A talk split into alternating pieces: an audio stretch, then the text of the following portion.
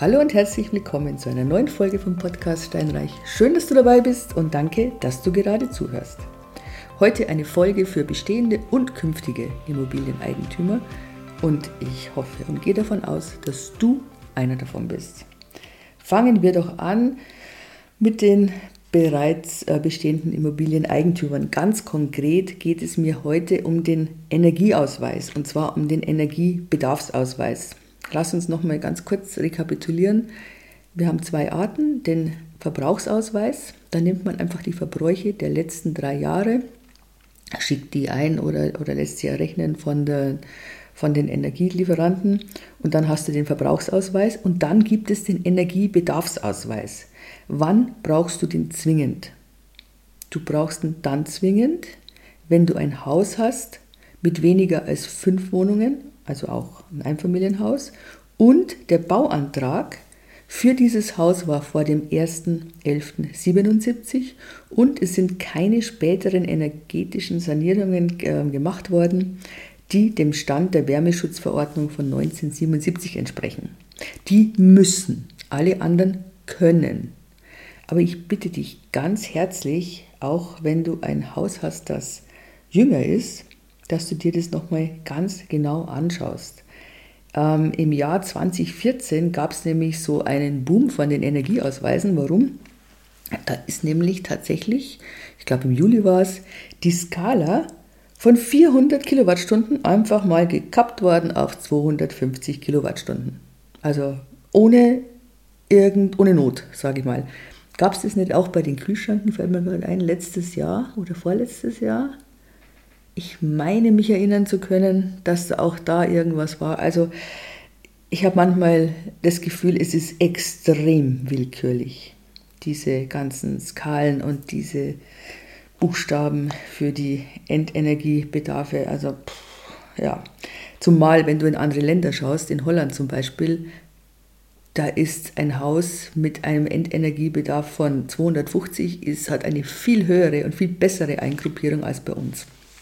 Und jetzt ist es eben so, dass ab dem 01.01.24 diese DIN-Norm, die ändert sich nicht, sondern diese Bedarfsausweise dürfen ab dem 01.01.24 nur noch nach dieser sogenannten DIN 18599 erstellt werden und nicht nach der jetzigen DIN V 4108-6, den vereinfachten Nachweis des Wärmeschutzes.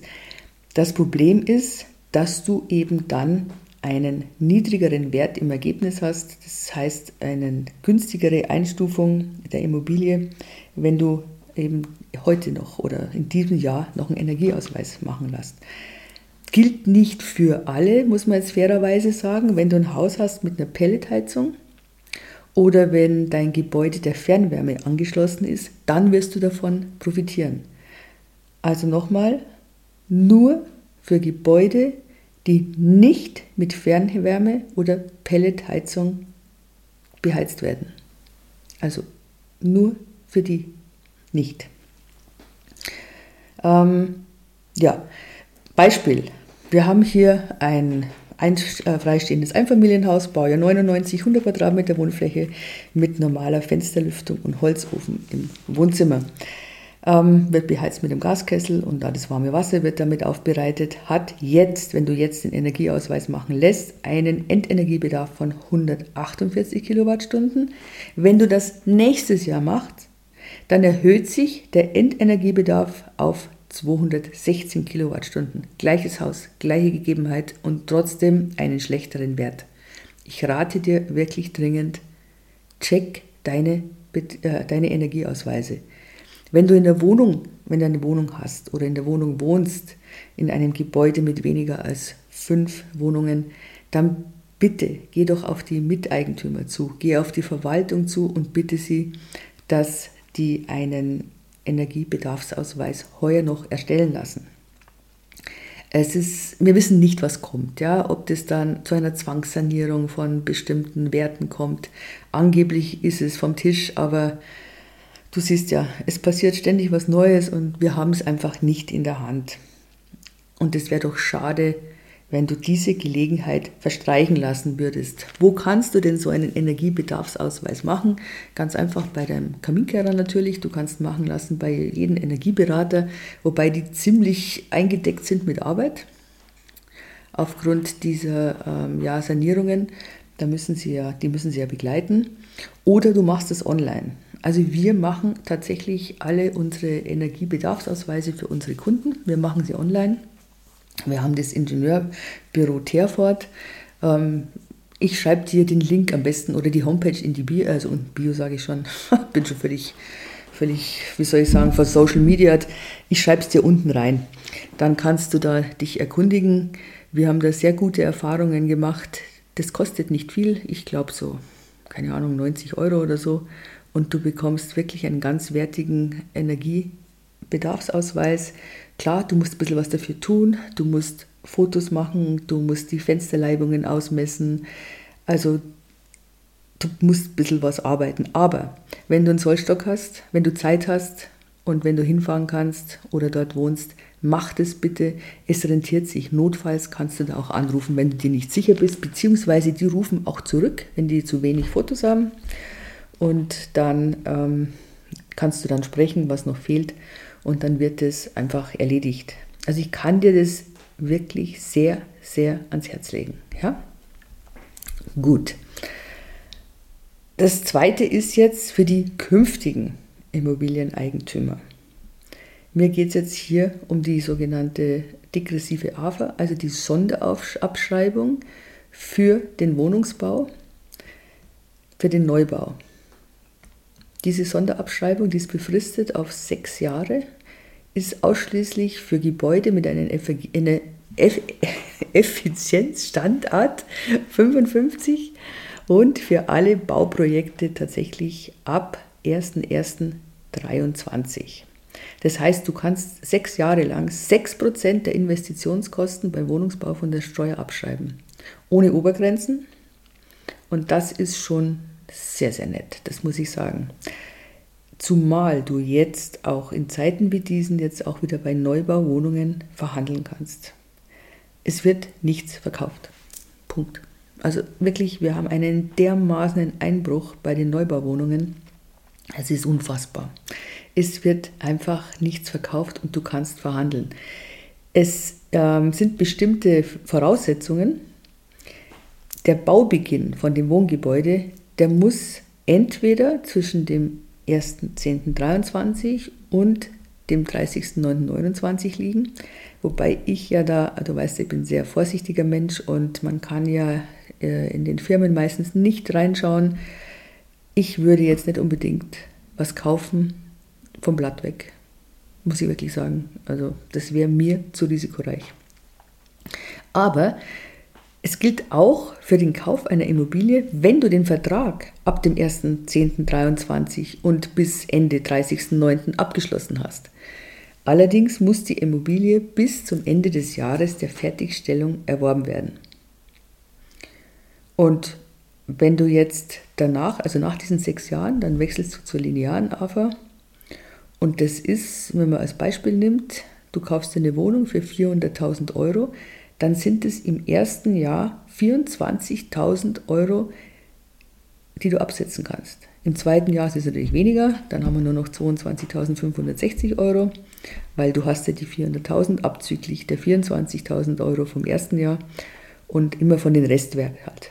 Aber das ist dann schon wieder rentabel. Dann muss ich sagen, dann hast du vielleicht noch eine Mietrendite von, gut, bei uns ist die jetzt nicht so wahnsinnig hoch in unserer Gegend, sagen wir von 3% oder so, ja, 3, 4%, dann ist es schon wieder eine nette Sache, dann rentiert sich schon wieder auch für Kapitalanleger, dass sie sagen, okay, also für Kapitalanleger meine ich jetzt wirklich für Leute, die Kapital haben, ähm, dass sie das nicht auf die Bank tun, sondern dass sie sich so eine Wohnung kaufen. Das sind die beiden Sachen, die ich dir mit auf den Weg geben möchte. Ach, was mir noch einfällt, das ist mir eigentlich auch ganz wichtig. Und zwar, es gibt jetzt bei Immobilien Scout einen neuen Button, da kannst du dann draufdrücken und das heißt dann Preisreduzierung, glaube ich, oder irgend sowas. Auf jeden Fall bekommt dann der Makler, wenn du diesen Button drückst, ähm, ich schlage einen, oder Preisvorschlag, so heißt es, ich schlage einen Preis vor in Höhe von, den suchst du dir selber raus, bla bla bla. Gerne erläutere ich in einem persönlichen Gespräch, wie es dazu kommt. Also ich kann dir nur sagen, das ist nicht gut. Wenn ein Makler so eine E-Mail bekommt oder so eine Anfrage bekommt, dann fühlt sich jeder brüskiert. Ich meine, auch jeder Eigentümer. Du hast die Immobilie noch nicht gesehen? Du hast eigentlich keine Ahnung. Das ist die allererste Anfrage und du haust gleich rein mit einem Angebot in Anführungszeichen. Mit einem meist unterirdischen Preis. Und ich weiß es eben von den Kollegen in ganz Deutschland, also ein paar sagen, pff, du, antworte gar nicht drauf. Was soll denn das? Wieder andere sagen, sie sind höflich und antworten. Wir machen es auch so, wir antworten drauf, wir, wir lehnen den Preisvorschlag ab und sagen dann, wir laden gerne zur Besichtigung ein. Dieser Preisvorschlag, von dem müssen Sie aber Abstand nehmen. Bis jetzt war noch niemand dabei, der dann gesagt hat, ja, hey, okay, ich möchte gerne besichtigen. Und das war halt mal nur mal so ein Vorschlag. Also tu es nicht. Wirklich tu es nicht. Wenn du ein ernsthaftes Interesse an der Wohnung, an dem Haus, an der Immobilie hast, schaust dir an und danach kannst du verhandeln. Aber erst danach und bitte mit wirklich mit tragfähigen Argumenten und nicht einfach sagen, hm, weil halt gerade, keine Ahnung, es regnet, kann ich nicht so viel zahlen. Also sei in deinen Verhandlungen, mach die bitte mit Fingerspitzengefühl. Du verprellst dir deinen Vertragspartner oder, vielleicht, oder möglichen Vertragspartner, indem du ihn einfach bruskierst und solche E-Mails raushaust, ohne dass du das gesehen hast oder wenn du ähm, Sachen niedermachst ohne Argumentation. Mach's nicht. Das, es gibt nur böses Blut und es, die anderen, die fühlen sich auf den Schlips getreten. Das einfach nur als kleiner Tipp von mir. Lass die Finger von diesem blöden Button. So, dann würde ich mich noch bedanken für die Resonanzen von den ähm, Vietnam-Folgen. Habe mich echt drüber gefreut und ich wollte dir noch was sagen. Also eine Resonanz war auch von einem der Teilnehmer, die da dabei waren, vom Jürgen Berg. Und der war erst in Vietnam, dann hat er noch eine größere Reise gemacht und er hat gesagt, er hat unglaublich davon äh, profitiert, obwohl er total spontan aus dem Bauchgefühl raus zugesagt hat. Und er hat so diesen schönen Satz gesagt, man muss den Zufällen und Gelegenheiten auch die Möglichkeit geben, dass sie passieren können. Es findet nicht statt, wenn du immer nur zu Hause bleibst und in deiner Bubble. Das kann man jetzt übertragen von, vom Reisen aus dem Austreten aus der Komfortzone und dass du dich wirklich traust, Gelegenheiten passieren zu lassen. In diesem Sinne, ich wünsche dir einen wunderschönen Tag. Ich freue mich, wenn du den Podcast weiterempfiehlst. Ich freue mich, wenn du mir Themen schickst, die du gerne behandelt haben möchtest. Ich freue mich überhaupt über jede Rückmeldung. Und abonniere den Podcast gerne, gib mir gerne fünf Sterne und eine Bewertung und ich freue mich aufs nächste Mal. Ciao.